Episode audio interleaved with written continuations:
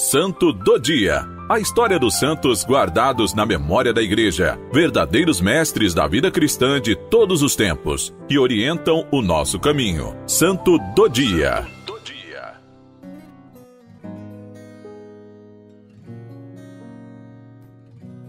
Celebramos hoje a festa da apresentação do Senhor e também da purificação de Nossa Senhora. A igreja celebra a festa da apresentação do Senhor após 40 dias do Natal. Este acontecimento é narrado pelo evangelista Lucas no capítulo 2. No Oriente, a celebração desta festa remonta ao século IV e desde o ano 450 é chamada Festa do Encontro, porque Jesus encontra os sacerdotes do templo, mas também Simeão e Ana, que representam o povo de Deus. Por volta de meados do século V, esta festa era celebrada também em Roma. Com o passar do tempo, foi acrescentada a esta festa a bênção das velas, recordando que Jesus é a luz dos gentios, a luz dos povos. Concluídos os dias da sua purificação, segundo a lei de Moisés, Maria e José levaram o menino Jesus a Jerusalém para apresentá-lo ao Senhor, conforme está escrito na lei do Senhor. Todo primogênito do sexo masculino será consagrado ao Senhor. Eles ofereceram um par de rolas ou dois pombinhos como sacrifício prescrito pela lei do Senhor.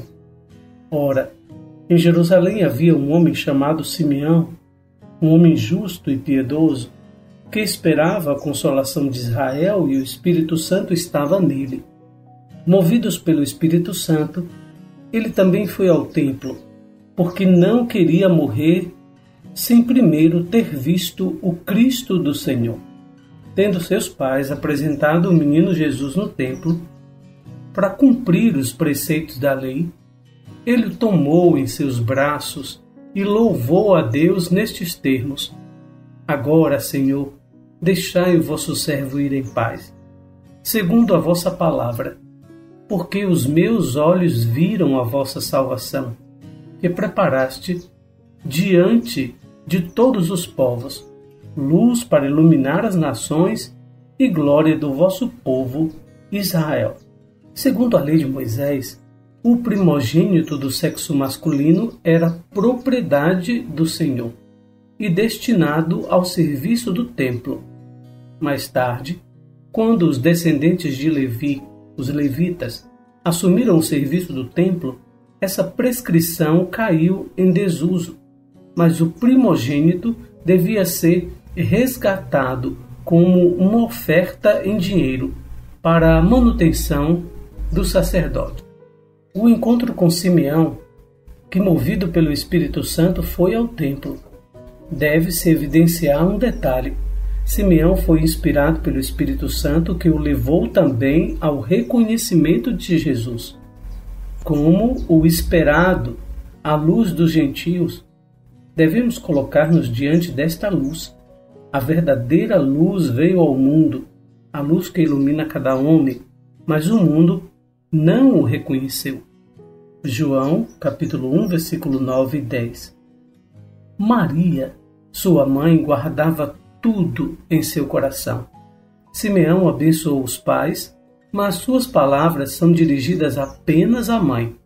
Seu filho será sinal de contradição Jesus é a luz do mundo, mas será rejeitado, admirado e amado, mas também crucificado, derrotado.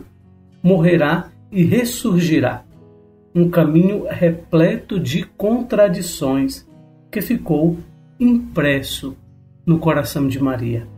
Também nesta festa celebramos o encontro com Ana.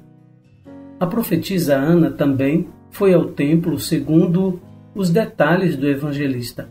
Nota-se quanto ela também era uma mulher de Deus, muito idosa, viúva. Como profetiza, conseguiu entender o que os outros tanto queriam ver: a presença de Deus. Ela soube ir além das aparências e viu que aquele menino era o esperado pelos gentios. Na época de Jesus, a idade média de vida era de aproximadamente 40 anos. Mas o evangelista diz que Simeão e Ana eram idosos. Os idosos geralmente viviam de recordações, saudades dos tempos idos, enquanto os jovens viviam de esperança. Olham para frente. Neste caso, estamos diante de dois idosos que, porém, ao ver o menino, olham para frente, aguardam, se surpreendem, cantam de alegria e esperança. Tais detalhes demonstram quanto eram jovens de coração, repletos de Deus e de suas promessas, e Deus não decepciona. Todos nós também somos envolvidos por esta visão, pois quem aceita viver o Evangelho torna-se sinal de contradição. Colocar-se diante do Senhor, luz dos gentios, requer muita coragem, mas ainda mais e antes de tudo, ser de Deus. Como Simeão e Ana, requer também a consciência de nem sempre ver tudo claramente, como José e Maria, que ficaram admirados com o que diziam a respeito de seu filho. Mas depois sabemos que Maria guardava e meditava tudo em seu coração. Nesta festa que celebramos 40 dias depois do Natal, depois do nascimento do Senhor, vivemos essa expectativa do encontro com Cristo, sabendo que a história já o revelou, Deus Pai já o enviou, Jesus Cristo, seu Filho, veio, viveu, morreu e ressuscitou por nós. Mas ele virá uma segunda vez.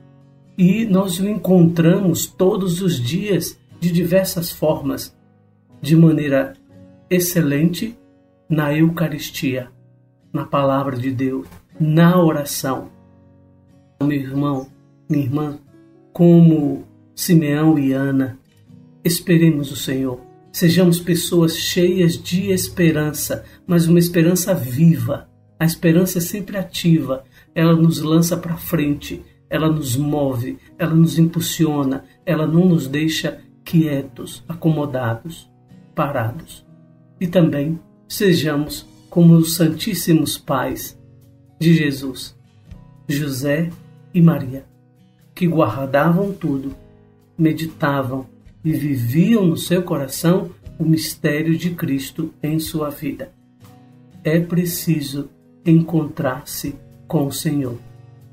Oremos.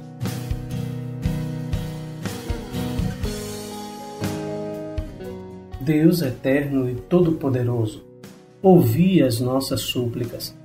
Assim como o vosso Filho único, revestido de nossa humanidade, foi hoje apresentado no templo, fazei que nos apresentemos diante de vós com os corações purificados. Por nosso Senhor Jesus Cristo, vosso Filho, na unidade do Espírito Santo. Amém. Deus abençoe você.